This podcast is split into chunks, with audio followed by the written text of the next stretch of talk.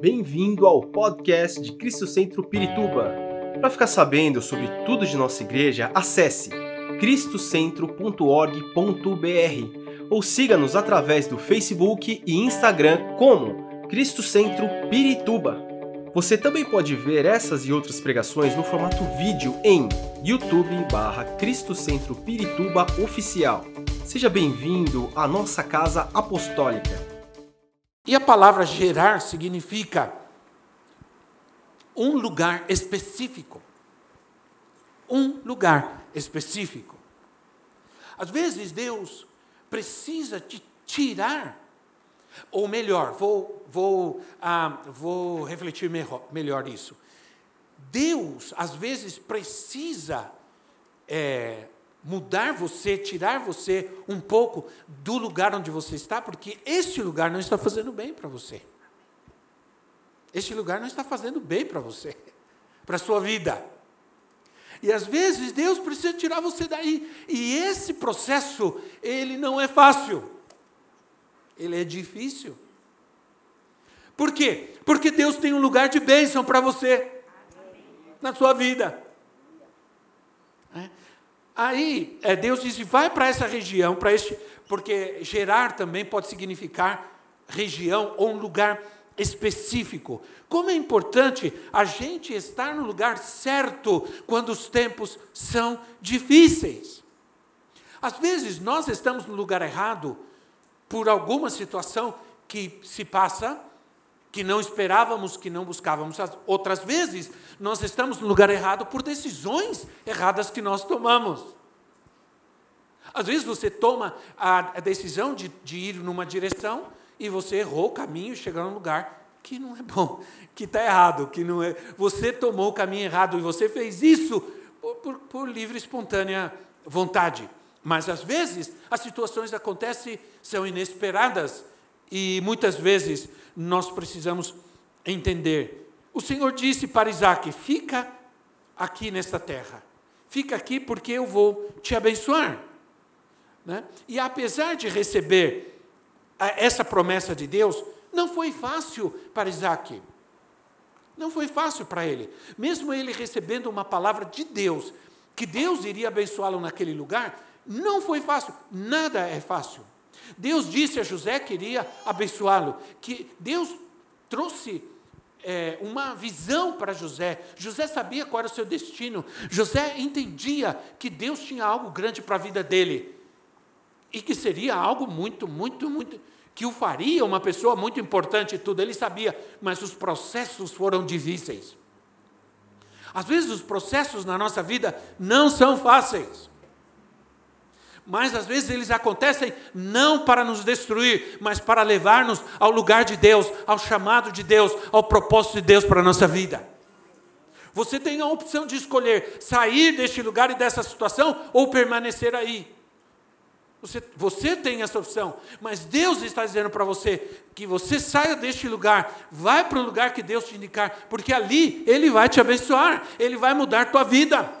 Ele vai te tirar um lugar seco, árido, onde não está acontecendo nada, só coisa ruim, para te levar a um lugar onde você vai cavar um poço e vai dar água, vai cavar outro poço e vai dar água. Está muito seco, árido, nada acontece na tua vida, nada acontece aí onde está, não há frutos, não há nada. Pois é, essa palavra de Deus é para você. Né?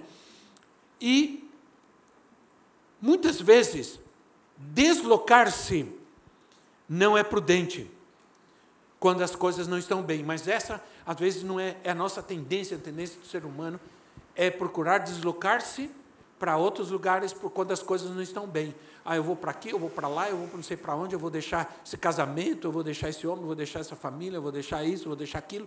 Né? Então, ah, mas às vezes, você precisa tomar uma atitude, uma posição na sua vida. Você se desloca quando Deus diz: vai para o lugar que eu te mandei. Quando você tem uma direção clara de Deus na sua vida. Poço na Bíblia pode significar algumas coisas, mas ele tem uma simbologia importante que ele significa na Bíblia, em muitos lugares, providência de Deus, provisão de Deus. significa poço. É, também simboliza a salvação. No caso, por exemplo, da mulher samaritana, quando ela veio buscar água no poço e Jesus estava ali, e Jesus disse: Bom, você veio buscar água, mas eu tenho uma água melhor para você, que é a água da vida, do Espírito. Né? Jesus se referia ao Espírito Santo. Jesus não se referia a outra coisa qualquer, ele se referia ao Espírito Santo. Poço é uma fonte de água pura. Eu já vivi, é, quando criança, é, vivemos, nós vivemos, fomos viver num lugar, num sítio, numa chácara, não tinha água assim encanada, nem luz, nada. E, e quando nós chegamos, é, tinha um poço que já não tinha água. E nós tivemos que cavar um poço. Eu me lembro que meu pai contratou uma pessoa e cavou um poço. E era um lugar alto. E esse poço foi muito profundo, muito profundo. Interessante, nós éramos crianças, todos, eu era o mais velho, e aquele poço lá, tirando água e tudo, e era um negócio muito, muito profundo. Eu, eu hoje fico pensando, meu Deus, como a gente não tinha, é, a gente não tinha noção, como a gente tinha muita paz, a gente vivia mais tranquilo, tinha menos estresse, né? porque aquele poço ficava aberto o tempo todo, cheio de criança ali, e, e tinha 29 metros o poço, era profundo. E eu puxava, eu com o meu irmão, nós puxávamos água com balde e com um sarrilho. A gente puxava para minha mãe lavar roupa, para fazer comida, para tomar banho. E uma coisa que me admirava muito é que quando chegava aquela água, aquele balde, e meu pai tinha um balde que era menor para nós, porque nós éramos crianças, e tinha um balde maior que era para ele. Mas quando chegava aquele balde, eu me admirava da pureza, como aquela água era pura, era uma coisa assim, era fria, era, era uma coisa maravilhosa. Não tinha nem, não tinha cloro, não tinha nada, né? E vinha lá do profundo, vinha lá da profundeza, de um veio de água. E você fica pensando isso, como é Deus, né? Como Deus provê todas as coisas para nós como Deus provê para a nossa vida e somos nós que estragamos tudo às vezes. As coisas às vezes se complicam a nossa vida, não é por culpa de Deus e nem de ninguém.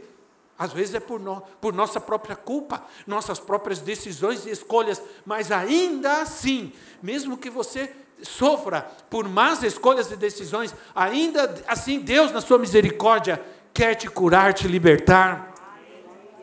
Deus ainda quer ter misericórdia de você e sarar. Para que, a, a, a, quando escavamos nossas vidas, nas mais profundezas da nossa vida, e isso o Espírito Santo pode fazer, nós vamos ter a experiência de Isaac. Né? E antes de chegar aos versículos que nós lemos, o que aconteceu com Isaac? Isaac, no versículo 12 a 14, ele foi abençoado e prosperou, diz a palavra. Assim, Isaac formou lavoura naquela terra e no mesmo ano colheu a cem por um, porque o Senhor o abençoou. Lembra que nós estamos falando de uma terra deserto, uma terra desértica. Deus o abençoou, o homem enriqueceu e a sua riqueza continuou a aumentar, até que ficou riquíssimo. Possuía tantos rebanhos e servos que os filisteus invejavam. Os filisteus na Bíblia representam o inimigo. Os filisteus eram os inimigos, eram inimigos do povo de Deus. E na Bíblia, os filisteus representam é, toda a oposição, toda a luta que nós sofremos na nossa vida, toda a batalha contra o mal que nós vivemos, os, os filisteus representam. E os filisteus tiveram inveja de Isaac. Sempre que o poço de Deus flui em nossas vidas e nós somos abençoados por Deus, né, é, sempre atrairá o mal, sempre atrairá a inveja, a malignidade, sempre. Às vezes a gente não sabe quanto o inimigo está levantando o mal contra as nossas vidas, a maldição contra nós. Nós temos que constantemente estar diante do Senhor orando, clamando ao Senhor. O Senhor tenha misericórdia, irmãos, porque às vezes a gente subestima o mal, crê que não tem gente fazendo maldição, fazendo praticando feitiçaria contra nós, contra a nossa família, contra a nossa casa. A gente tem a tendência de dizer: não, essas coisas não vão vir na minha vida, essas coisas não vão acontecer. Mas se você não estiver firme com Deus, se você não estiver buscando a Deus, se você não tiver a cuidado, se os, o anjo do Senhor não estiver guardando sua vida, sua casa, seus filhos, essas coisas muitas vezes, essas maldades muitas vezes podem chegar na tua vida e na tua casa. E esse mal que você está vivendo pode ser uma maldição que estão lançando sobre a sua vida. A Bíblia diz que a maldição sem causa não virá. E nós vamos estar firmes com o Senhor, para não permitir que o mal alcance nossa vida. A inveja representa todo tipo de maldade contra nós, contra a nossa fé. Né? A inveja da bênção é que levou Caim a matar Abel. O que levou Caim a matar Abel? Inveja. O que levou é, os irmãos de José a vendê-lo? Inveja. Né? O que levou Esaú a perseguir Jacó? Inveja. Então, a bênção de Deus sempre vai suscitar inveja. No mundo, as pessoas estão se mordendo, se matando, um atropelando o outro para viver. Mas nós, nós somos filhos de Deus. E há sobre nós uma promessa de bênção. E nós não podemos deixar de crer que a, que a maldição, que a, a maldade, a malignidade, que o inferno, os demônios, muitas vezes vem contra a nossa vida, contra a nossa casa.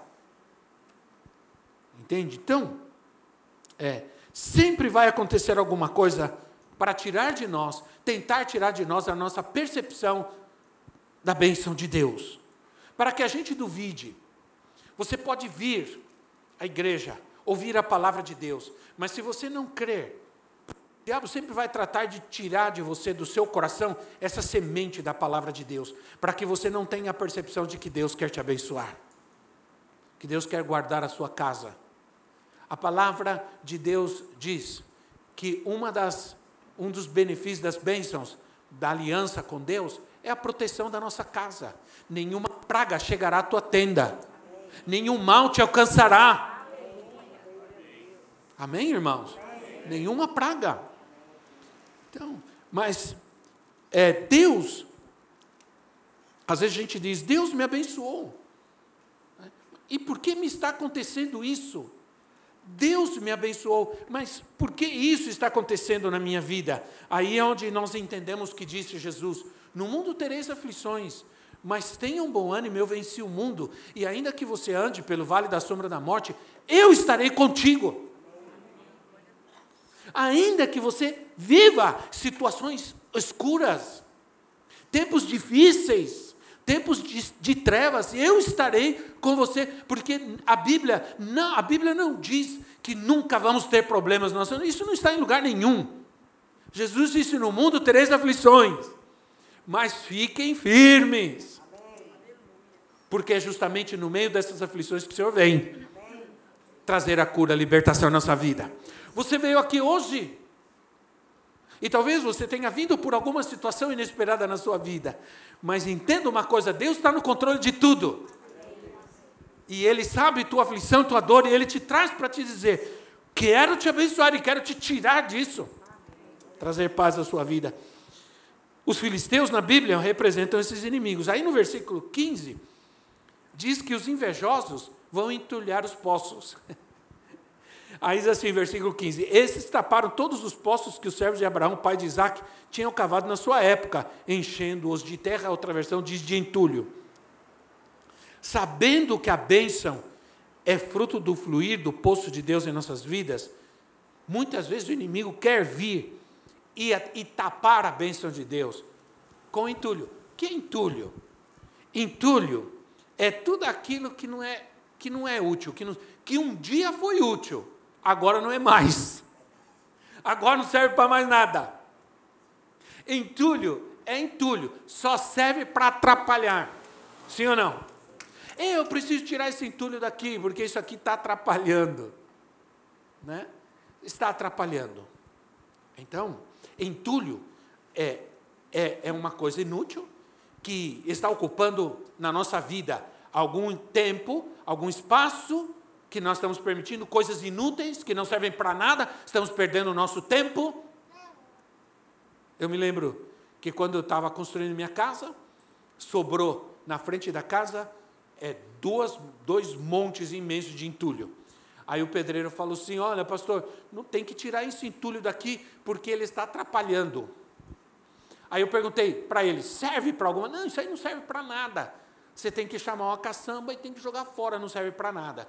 Aí ele, eu chamei caçamba, e aí, não sei quantos sabem o que é uma caçamba, chamei uma caçamba, e não tinha ninguém para jogar aquele entulho fora. Eu, eu, sozinho, peguei uma pá enchi duas, capa, duas caçamba de entulho, sozinho. Ô menino valente. Ô menino valente. Ele não acreditou. Ele falou: quando você começou, pastor, eu não acreditava que você fosse capaz disso. Eu falei: sou forte, mano. Agora, deu trabalho. O que eu quero dizer com isso? Por que eu estou contando isso? Porque deu trabalho. Nada poderia ser feito se aquelas, aquele entulho permanecesse ali. Então nós precisamos saber o que nós vamos tirar da nossa vida que nos está atrapalhando. O que precisamos desocupar nossa vida de coisas inúteis para ocupar nossas vidas com coisas melhores. Estamos perdendo tempo. Se você ficar passar o dia inteiro assistindo Netflix, a tua mente vai atrofiar. Eu fui estudar. Falei, eu vou estudar, porque eu não vou perder tempo, eu não vou permitir que o meu cérebro se atrofie com tudo isso que a gente está vendo. Se você ficar vendo as coisas que estão acontecendo no nosso país, se você ficar assistindo as notícias e vendo tudo que está acontecendo, você vai se encher de amargura. Você vai entulhar tua vida, teu coração de amargura. Você vai perder sua fé, sua confiança em Deus e vai dizer: está tudo perdido. Nós somos desocupar da nossa vida coisas inúteis que não servem para nada, que estão ocupando espaço e que estão atrapalhando nossa vida de receber o que Deus tem para nós. O melhor de Deus para nós. Você não pode ocupar um lugar que já está ocupado. Você não, Deus não pode encher na tua vida a tua vida porque a tua vida já está cheia de outras coisas que não vale a pena, né? Então, é, Precisamos tirar tudo aquilo que pode impedir o fluir do Espírito Santo na nossa vida. Entulho é coisa velha, é coisa que ocupa espaço. Tira as coisas velhas da tua vida. Fica, né? A gente, o que acontece na nossa casa quando a gente fica guardando coisa velha? Chega uma hora que não tem espaço mais para nada, sim ou não? Você não consegue mais nem andar. Aí você fala, Aí você fala, ai, preciso limpar isso aqui, preciso tirar essas coisas velhas daqui. Eu, oh Senhor, tem misericórdia. Tem coisas que estão que você nunca vê, nunca usa, nunca, mas está lá entulhando, ocupando espaço. Ninguém diz amém, né? Mas ocupando espaço. Então, é, se ocupamos nossas vidas com coisas velhas, Deus não pode nos encher de novidades. E Ele quer nos encher de novidades. Aí, versículo 16, assim: é, Então Abimeleque pediu a Isaac: Sai de nossa terra, pois já és poderoso demais para nós. Os invejosos vão se separar de nós. Há um princípio de separação na palavra de Deus. Escute bem o que eu vou te dizer. Há um princípio de separação. Há um tempo em que Abel teve que se separar de Caim, em que Abraão teve que se separar de Ló, em que Isaac teve que se separar de, é, de Ismael. E que Jacó teve que se separar de Isaú. Davi teve que se separar de Saul. E Paulo teve que se separar de Barnabé. Então, eram relações de irmãos e, e irmãos e amigos. Tu, todos, é, todos vão viver algum momento de separação nas suas vidas. Esse dia eu estava ouvindo um, um, um, um vídeo e eu falei, não é que tem razão? Eu falei assim, como esse vídeo tá certo que esse vídeo tinha uma carga de amargura. Então dizia assim: o que aconteceu? Por exemplo, cuidado com o seu irmão, e está falando do irmão de sangue, porque ele pode ser a pessoa com que mais você vai ter problemas de inveja. Aí diz, olha Caim e Abel, olha José e seus irmãos, olha Isaú e Jacó. Aí eu falei, misericórdia. Então nós temos que entender que é interessante que, é, às vezes, a separação ela é uma realidade na nossa vida. Às vezes a gente precisa. Eclesiastes capítulo. E Deus falou isso comigo. Eclesiastes, Deus falou comigo. Ah, existe tempo de abraçar e tempo de deixar de abraçar, de se afastar. Deus falou comigo isso. É tempo, existe tempo de ajudar e tempo de deixar de ajudar. Tempo de abraçar e tempo de se afastar. Aí ele veio e diz: de se afastar. Então, às vezes, você precisa deixar, escuta o que Deus está falando, e estou sendo bastante profético hoje aqui. É tempo de você deixar esses lugares que você está indo, que você está frequentando, é tempo de você sair dessas companhias, se afastar delas, porque elas não estão fazendo bem para você. Elas estão atrapalhando sua vida e te afastando de Deus. Se alguém chegar na minha, olha, eu, desde, são 35 anos pregando a palavra, eu sempre disse uma coisa: se você chegar na minha casa, na hora de sair para o culto, eu te deixo lá. E falo para você: fique à vontade, eu vou, perdão, eu vou para o culto e eu volto, e aí a gente conversa. Porque tem gente que é louca para chegar na sua casa minutos antes de você sair para vir para a igreja. Aí vocês, ah, vou ficar, né? Porque é minha, né, minha, minha visita. Não vou ofender. Nós, infelizmente, nós cedemos a este mundo, né? Nós já não temos, e a gente falava sobre isso, acho que foi hoje mesmo que a gente falava sobre isso. A gente já não tem casamentos verdadeiramente cristãos, porque a gente quer agradar as pessoas que são do mundo eu vou fazer uma festa de casamento, meu casamento, aí tem bebida, bebem, tem cerveja, tem uísque, tem tudo, bebem. Aí, não, porque eu tenho que agradar, você vai agradar as pessoas do mundo dando aquilo que elas querem. Aí, vai, vai no casamento, você como crente, vai no casamento de um parente seu do mundo, e ele vai falar: não, eu vou fazer meu casamento, mas não vai ter nenhuma bebida, porque meu parente é crente. Eles fazem isso. Nunca vão fazer. E por que nós temos que fazer? Porque nós sempre estamos cedendo. Porque nós sempre damos espaço para aquilo que não serve, para aquilo que não presta, aquilo que não faz bem. Então, a gente vê as circunstâncias aqui que levou a Isaac ao lugar onde Deus o abençoa, numa terra onde Deus o colocou para abençoá-lo. Deus vai te abençoar onde você está. Deus quer te abençoar neste lugar por mais difícil que seja a situação, se você se propuser buscar ao Senhor, buscar a Deus na sua vida, Ele pode transformar essa situação. Ele pode curar a tua terra, trazer paz a esse lugar, né? Olha, aí diz assim: Isaac voltou a cavar um poço e esse contenderam contra eles. Aí ele chamou esse poço de Ezeque. Ezeque quer dizer contenda, confusão.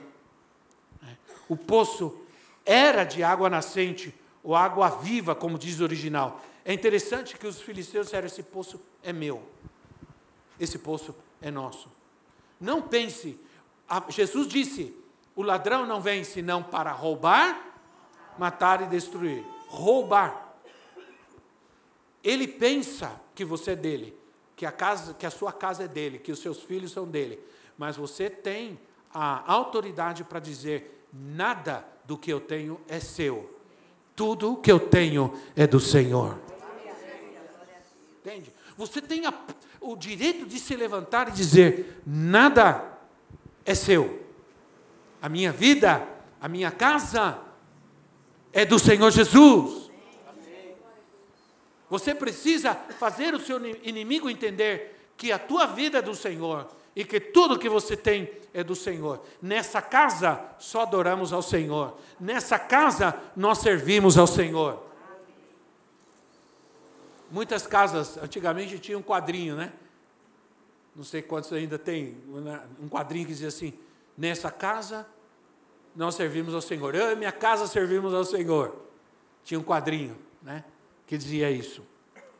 Ora, o poço era de Isaac porque era de direito de quem cavou. Mas Isaac procurou não contender. Sabe, deixa eu te dizer uma coisa importante. Chega de discussão, de contenda. A Bíblia diz: há tempo de falar e há tempo de deixar de falar, de se calar. Chega de confusão, de gritaria, de contenda, porque não é propósito de Deus que haja na tua vida, na tua casa. Eu não me meto em contendas, em discussões, porque essas coisas são inúteis. Às vezes eu fico vendo as pessoas discutindo na internet política, religião, sei lá, qualquer coisa. E eu falo, oh meu Deus, tem misericórdia desse povo. Oh, que coisa inútil, que não leva a nenhum lugar. A contenda, a discussão, no, do lar, no casamento. Né? Olha o que diz Tito, Tito, capítulo 3, versículo 9. Tito 3, 9 diz assim: Evite, porém, controvérsias tolas, genealogias, discussões e contendas a respeito da lei, porque essas coisas são inúteis e sem valor. São inúteis e sem valor. As pessoas se matam por causa de política, por causa de futebol. Né? Se matam, se agridem, se atropelam, se atiram de cabeça. Por quê? Porque é inútil, é perda de tempo, diz a palavra de Deus. O segundo poço que abriu Isaac, ele chamou de Sitna. Sitna, que quer dizer inimizade. Você precisa entender uma coisa: que, como filho de Deus, se você buscar a Deus e se propuser a ser uma pessoa cheia do Espírito Santo, tem gente que vai se afastar de você. E não somente isso. Os seus amigos, alguns deles vão se tornar seus inimigos. Entende? Porque eles eh, vão dizer: é, fulano era tão boa gente, né? agora virou crente. Não bebe mais com a gente, não conta mais piada, não fala mais palavrão, não bebe mais e blá blá blá. E muitas vezes se torna seu inimigo, né? porque você se converteu. Então a palavra, esse é o fato. Se Deus se move através de nós, é, isso vai gerar inimizade e até perseguição em nossa vida. As pessoas vão se afastar de nós muitas vezes, porque somos é, di, diferentes. Né? Aí, é, Isaac cavou outro poço e chamou esse de Reobote, que quer dizer amplidão, quer dizer um grande espaço. Ou ainda, a palavra reobote significa alargamento. Alargamento. No terceiro poço, diz esse texto que nesse posto, perdão, nesse poço, já não contenderam com ele. Porque era notório que a bênção de Deus estava com Isaac. Era notório que a bênção de Deus estava com ele. Eu me lembro, olha, em, lá para 1997, 98, nós compramos o terreno onde está a nossa casa. O terreno, é, a gente estava orando, buscando um terreno, a gente tinha um dinheirinho de um apartamento que nós tínhamos de, de é, apartamento, é, de, de, naquela época era uma cooperativa chamada Inocop, tipo BNH, tipo esses que tem por aí hoje, né? Minha Casa Minha Vida, sei lá eu. Nós tínhamos um apartamentinho, vendemos e estávamos buscando um terreno. E achamos esse terreno. Só que esse terreno, o dono desse terreno, eu estou resumindo a história, queria 38 mil reais no terreno. Aí nós fomos, gostamos do terreno, terreno oramos. Bom, para resumir a história, eu falei, olha, eu só tenho tanto, era 20 mil na época, 22 mil, eu tinha, eu falei, eu só tenho isso, eu vou oferecer e vou orar. 38 para 22 é bastante né? dinheiro. Aí eu falei com o corretor, Ele falou: Não, está louco, pastor. Era uma, uma mulher até que ficava aqui do lado. Ele falou assim: Pastor, não, mas vamos fazer o seguinte: você é pastor, você tem fé, né? Então, vamos fazer a proposta. Aí eu escrevi a proposta e ainda fiz assim: eu ainda dou 12 mil e pago 4 de 2 mil. Ele falou assim: Pastor do céu, mas vamos mandar, vai. Vamos mandar pro mandou e o homem aceitou a proposta. Compramos o terreno. Passou um tempo, nós construímos, fomos construindo devagar, né? Um, um, alguém comprou um terreno do lado. O nosso terreno era um ter, é um terreno maior, porque ele é um acerto de quadro, um terreno antes da esquina, ele é um terreno maior que todos os outros terrenos da rua. Terrenos da rua. Aí um dia o vizinho terminou, mudou, chegou um dia, estava conversando comigo, eu conversando com ele, ele falou para mim, rapaz, eu, eu queria esse terreno aí. Né? Eu fiz uma proposta de 35 mil reais para o dono e ele não aceitou. Aí eu olhei para ele e fiquei quieto. Falei, eu nunca vou contar isso para ele, porque ele vai ficar com raiva de mim. Ele vai ficar com raiva de mim. Se eu falar para ele, pois é, eu ofereci 22 e ele aceitou. Qual é a diferença? A diferença é você ter a bênção de Deus. Eu, eu nem não falei, eu poderia ter falado e ter gerado uma inimizade. O cara já não gostava da, muito da gente. Aí pior ainda. Se eu falasse para ele, pois é, você ofereceu 35, não aceitou, olê, olê, eu, ganhei 30, eu ofereci 22. Eu não vou fazer isso. Mas sabe de uma coisa? Quando você tem a bênção de Deus, Deus te favorece. Vai entender o que passou na cabeça desse homem que aceitou 22 e não aceitou 35. É Deus ou não é? Quando Deus está na sua vida, Deus, a Bíblia diz, todas as coisas cooperam para o bem daqueles que amam a Deus. Daqueles que amam a Deus. Então, a gente precisa ver essa experiência. Deus vai começar a te prosperar. Mas tempo de perseverança, de trabalho, dedicação, busca vão ser necessários. Não é ficar em casa de braço cruzado e, ou na rede deitado dizendo assim, a bênção, de, o que você está fazendo? Estou esperando a bênção de Deus. Não. Mas é tempo de trabalhar, buscar, crer, sem arrogância, apenas reconhecendo a bênção de Deus. Reconheça hoje que você tem necessidade de Deus na sua vida. Reconheça hoje que você precisa da intervenção de Deus na tua vida, na tua casa. É. E nós vamos ter o alargamento das, das todas as áreas da nossa vida. O nosso terreno é maior, olê, olê. É. Entende? nós temos a bênção de Deus. Eu me lembro que a gente falou assim: bom, o que, que nós vamos fazer? Eu sou pastor, não sou empresário, não tenho né? Ah, a gente não tem, a gente não, a, a, às vezes tem, tem porque a igreja tem misericórdia e dá, né? Mas a gente não tem férias, a gente não, a gente não tem registro. Não sei se vocês sabem, mas pastor não pode ter registro em carteira, porque no nosso país pastor não é profissão. Então nunca tive registro em carteira, não tenho direito a fundo de garantia, férias nem nada, né? E isso é viver pela fé. E eu não tenho nenhum problema com isso, porque Deus sempre cuidou de nós, nunca faltou nada. Mas eu falei para ela: vamos fazer uma edícula, né, vamos fazer uma edícula. A edícula, sabe por que chama edícula? Porque sempre é, tem a ver com ridículo. Né? É uma coisa pequena, pequena, é, apertada. Então, vamos fazer uma edícula e a gente mora lá. E depois a gente vai construindo conforme Deus vai provendo. E não precisamos, porque Deus trouxe toda a provisão para a gente começar a construir nossa casa. Começar a construir nossa casa. É uma história de provisão e bênção de Deus. Aquilo que nós imaginávamos, Deus fez muito maior. Deus fez muito maior. A Bíblia diz que Ele vai fazer infinitamente mais do que pedimos e pensamos. Segundo a sua graça e misericórdia, Deus vai fazer mais do que nós pedimos e imaginamos.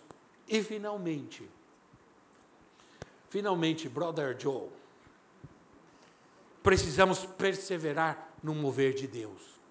Sim ou não, irmãos? Até que cheguemos ao último poço, que é Berseba. Berseba. Berseba. Abimeleque e o povo perceberam que Deus estava com Isaac. E, e eles foram lá e disseram: Sabe de uma coisa? Esse homem é muito abençoado, nós vamos ficar perto dele, vamos pedir perdão, vamos nos reconciliar com ele e vamos ficar perto dele porque é, uma bênção. Esse vai ser o final da tua busca. Você pode estar buscando a Deus na tua vida, na tua casa, no teu casamento, no teu lar, e as pessoas te, te criticam, te atacam, mas isso não vai durar muito tempo. Vai chegar o um momento que todos vão buscar com você ao Senhor, que todos vão crer como você.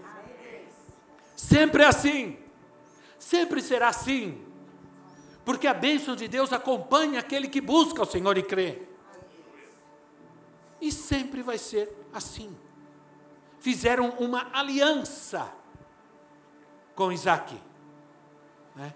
E depois disso, os servos de Isaac encontraram um poço e, e cavaram um poço e deu água e eles e eles chamaram de Berseba, que significa aliança ou juramento, significa Berseba. O alvo final de Deus é que todos reconheçam que a bênção dele está na sua vida. Não se arrependa de buscar a Deus. Fica firme, persevera.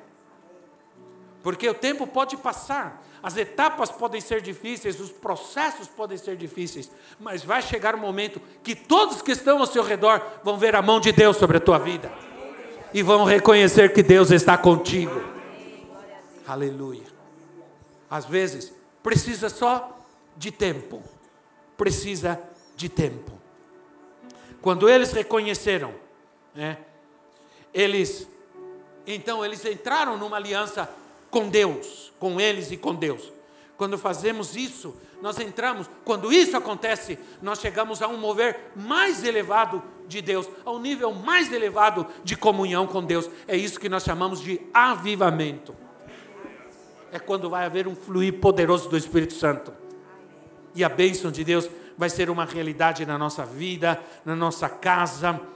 Eu quero dizer para você, no nome de Jesus, que Deus está chegando num tempo de cumprir a toda a promessa que Ele fez para nós. Por isso que Ele está trazendo gente do norte, do sul, do leste, do oeste, gente nova, gente não tão nova assim. Deus está trazendo de novo, Deus vai fazer de novo.